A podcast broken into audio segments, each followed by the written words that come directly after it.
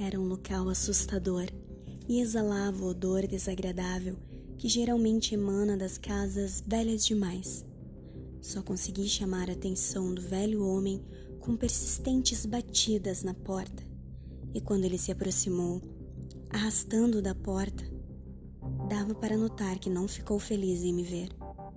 Não era tão fraco quanto eu imaginava, mas os olhos inclinavam-se de forma curiosa, e as roupas maltrapilhas e a barba grisalha deixavam-no ainda mais velho e sombrio.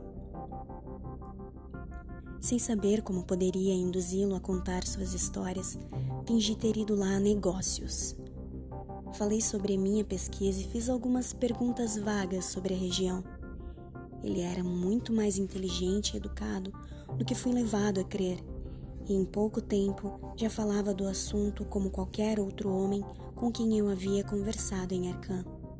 Era diferente das outras pessoas que tive o desprazer de conhecer em outros locais em que reservatórios seriam construídos.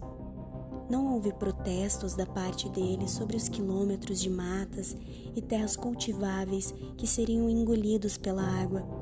Porém, poderia ser pelo fato da sua propriedade não estar na extensão do futuro lago.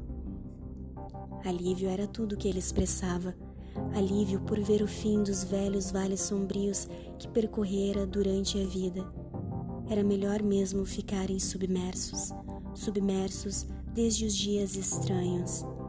E assim que disse aquilo, sua voz passou a ser um sussurro rouco, e o corpo inclinou-se para frente, e o indicador direito começou a apontar de forma trêmula e impressionante.